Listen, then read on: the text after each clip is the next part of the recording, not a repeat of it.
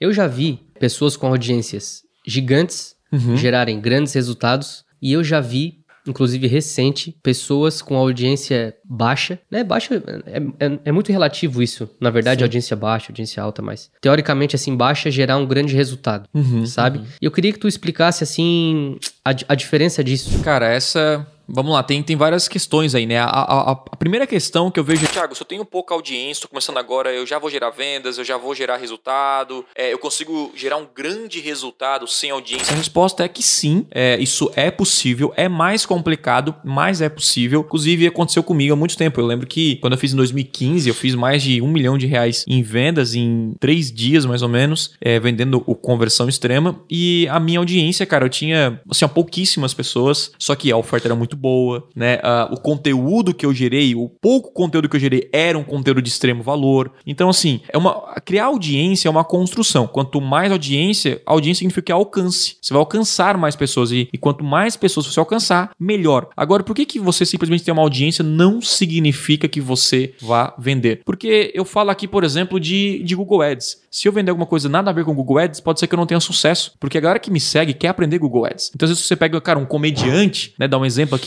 esse comediante vai vender um curso de para advogado. Hum, não vai, não vai fechar, entendeu? O curso de, sabe, de marketing, porque quem segue ele não quer aprender isso com ele. Então, é mais importante você focar em poucas pessoas que querem aprender aquilo que você realmente ensina, do que simplesmente ter seguidores que gostam de que você toma café X, que você faz exercício, que você posta, é, sei lá, é, uma foto sem camiseta e na praia e sei lá o que que você faz, ou um gamer, por exemplo, né? Então, por exemplo, um gamer tem muito mais dificuldade de fazer uma venda de um produto de alto valor do que, por exemplo, eu, né? Só que ele tem mais, sei lá, 10 vezes mais audiência do que eu, mais seguidores. Então, qual é o foco? O seu foco tem que gerar valor infinito.